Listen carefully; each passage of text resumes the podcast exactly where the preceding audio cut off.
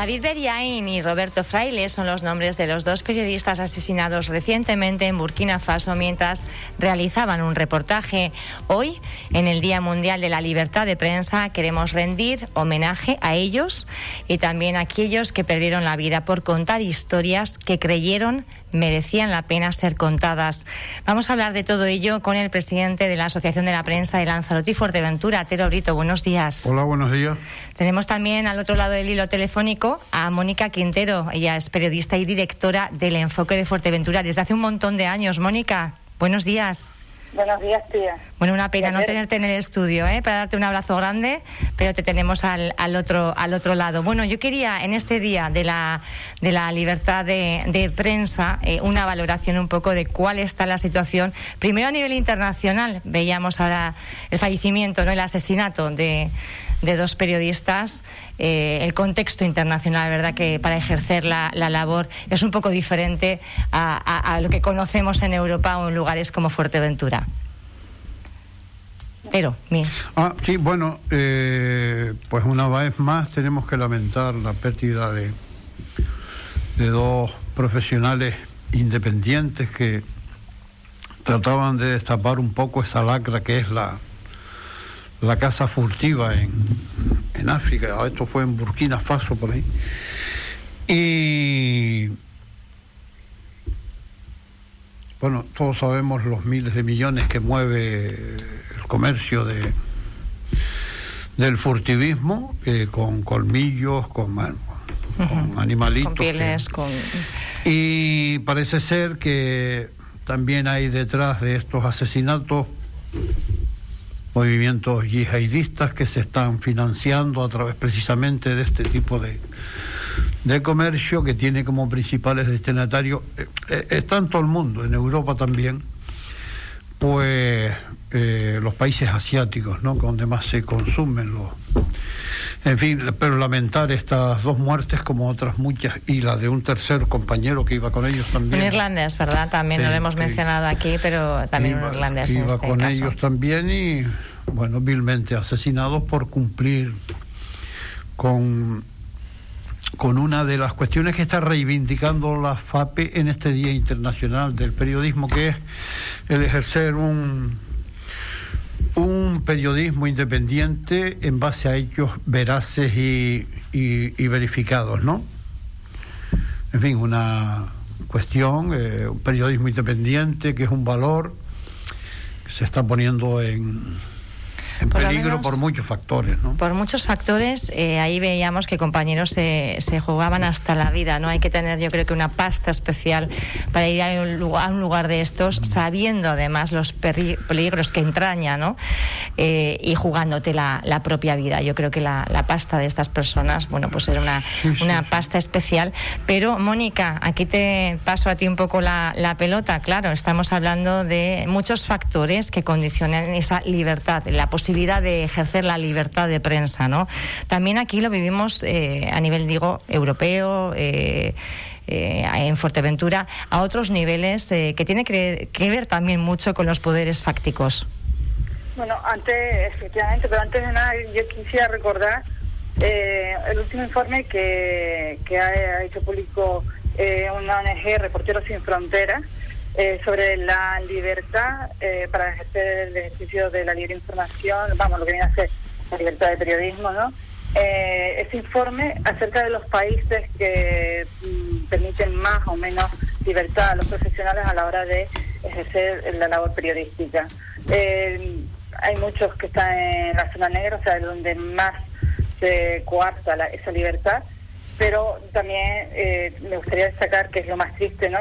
Que de esos países que pues que, que tienen una buena situación, una buena relación con la prensa en el sentido de transparencia y demás, pues esa zona blanca, que, se ha, que la han definido así en el informe de Reporteros Sin Fronteras, pues ha pasado de un 8%, fíjate tú, de 180 países, solo el 8% en 2020 cumplía todos los requisitos de transparencia y en 2021 eh, hemos bajado al 7%. O sea, hay Se ha reducido. 12 países, hay 12 países solamente en todo el planeta de 180 que cumplen con todos los estándares de libertad de prensa.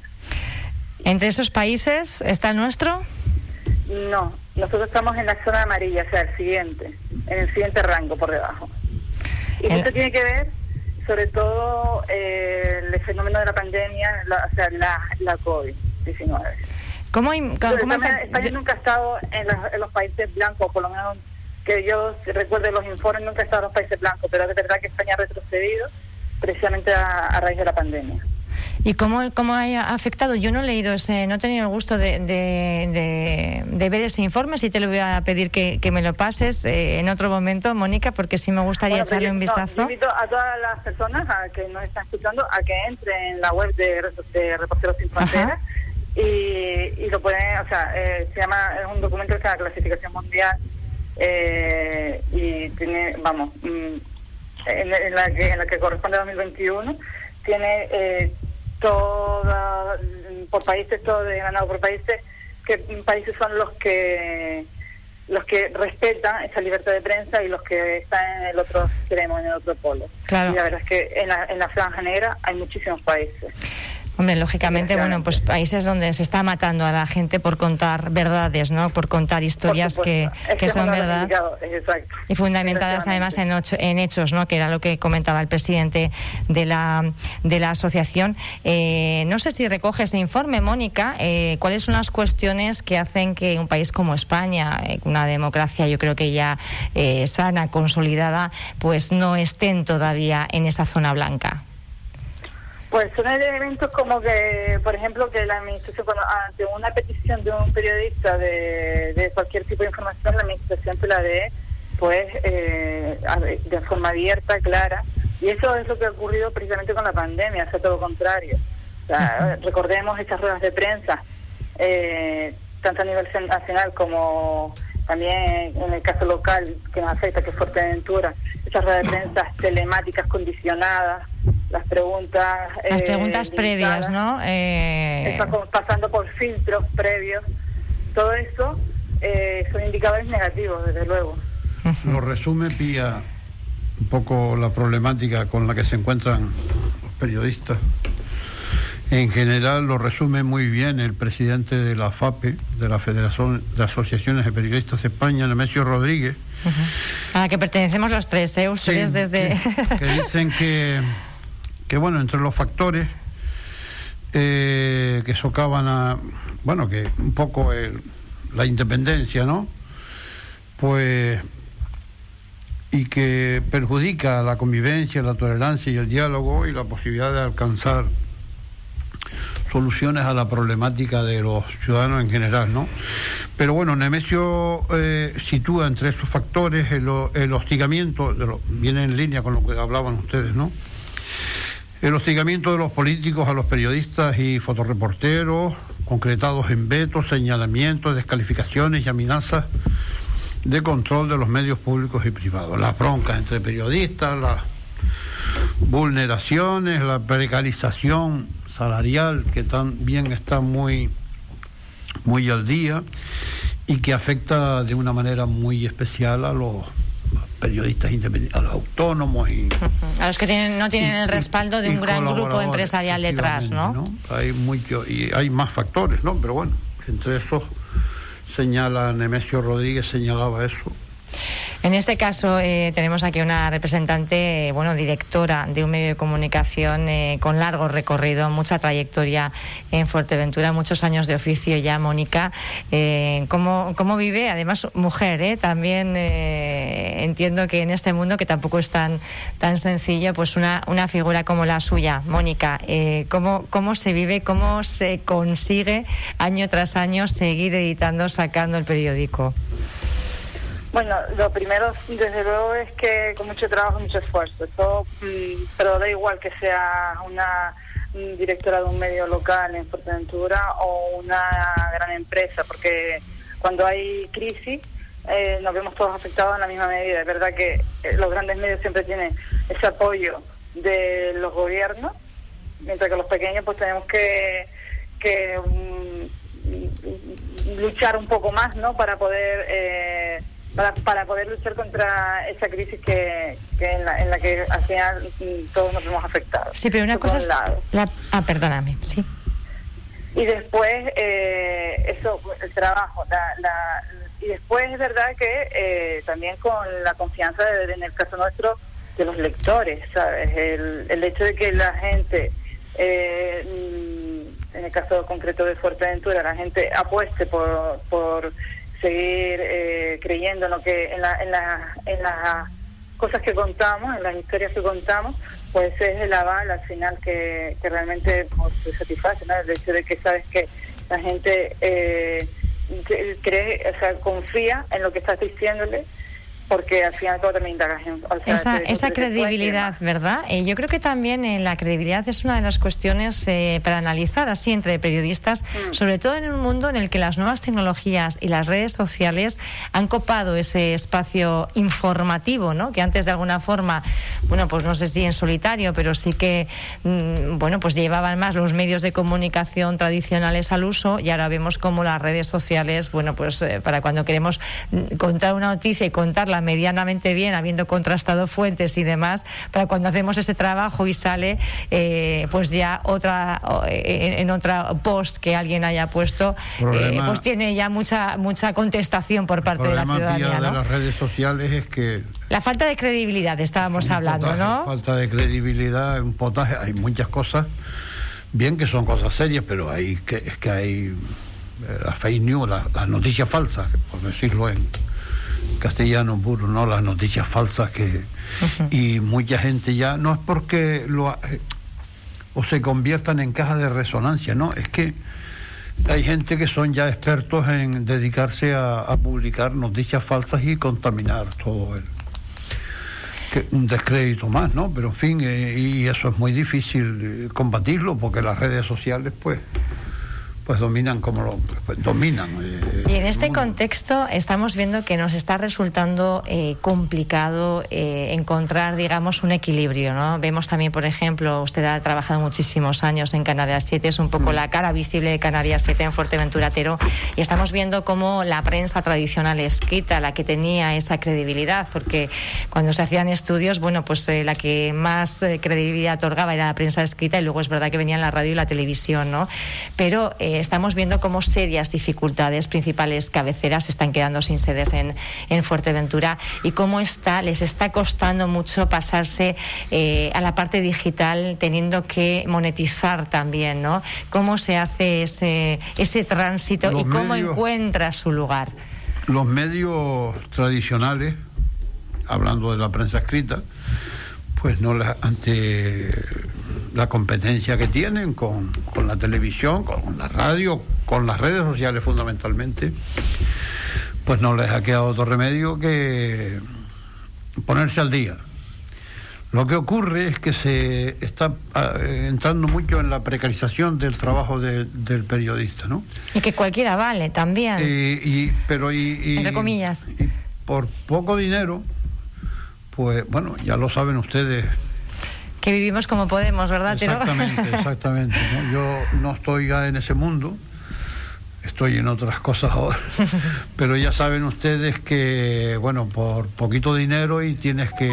Mucho tiempo, mucha dedicación y, mucha energía. No, tienes que dedicarle las 24 horas porque tienes que estar para poder atender. ¿Y, ¿Y qué es lo que han hecho? Pues reducir plantillas, los medios, y reducir plantillas y volver a reducir plantillas. Vamos a una precarización. Y claro, eh, ahí después está el tema de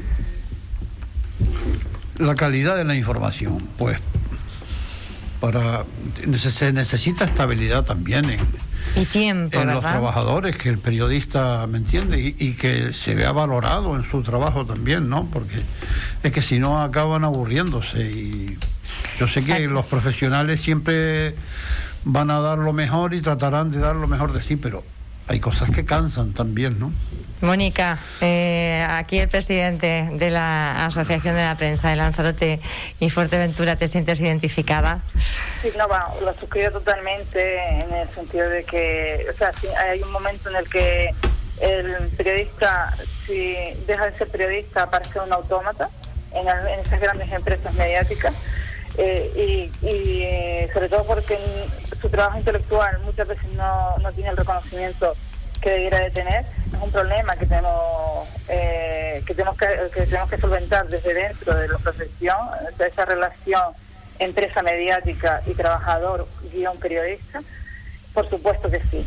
También quería eh, añadir con respecto a la credibilidad, y esto ya es un ejercicio de autocrítica, que los medios de comunicación eh, muchas veces hemos sido cómplices, por ejemplo cuando se habla de las noticias falsas, de las fake news, los medios de comunicación hemos sido cómplices, en el sentido de que hemos, o sea, hemos reproducido, sabiendo de que es una noticia falsa, hemos reproducido como, mira lo que están diciendo. Vale, eso es ese ha sido quizás uno de los primeros grandes errores en la pérdida de credibilidad. Hacer eco, ¿verdad? Hacer eco precisamente de las noticias eh, falsas y seguir divulgándolas de esa manera. Efectivamente. Entonces, eso es un problema que tenemos que resolver también desde dentro de, casa. O sea, el cómo queremos, o sea, qué información queremos trasladarle a, eh, a nuestra audiencia, a nuestros lectores, a quien sea, o sea, a los receptores de nuestra información. ¿Cómo la, cómo la queremos? Eh, o sea, queremos que ellos sientan que, se están informando realmente, que somos un medio creíble o queremos espectáculo. Eso por un lado. Y por otro lado, muchas veces eh, con esto de la rapidez, ¿no? Nos olvidamos de consultar todas las fuentes oficiales. Entonces eso también es otro problema, o sea, a la hora de ofrecer credibilidad. Claro, Mónica, pero fuentes oficiales que muchas veces tampoco informan. Volvíamos a la falta de, transparencia y lo hemos visto también que comienza con lo que estábamos hablando al principio, o sea, lo de la, lo de la transparencia, la libertad. o sea, realmente tenemos muchos frentes abiertos en lo que es la profesión periodística. Yo quiero añadirte otro, Mónica, que también lo resalta la FAPE. Una encuesta mundial de la UNESCO refleja que el 73% de las mujeres periodistas sufren ataques digitales. El 73%, que es una barbaridad, ¿no? Lo que le origina problemas psicológicos y conduce a la autocensura en las redes sociales, principal vía por la que se, se manifiesta eh, estas situaciones de acoso. Es tremendo, la verdad es que, bueno, vamos destapando un poco y, la situación no pinta, pero vamos, nada, nada a la hueña. No sé qué vamos a hacer con las futuras periodistas para animarlas realmente a, bueno, a, vivir en este, en este mundo que a pesar de todo sigue siendo muy apasionante. Yo creo que precisamente Tero, Mónica y, la gente que estamos en esta casa, pasión, pasión no nos falta, nos faltarán otras cosas. Mónica, un placer tenerte. Espero que algún día también podamos tenerte en el estudio. Te lo prometo.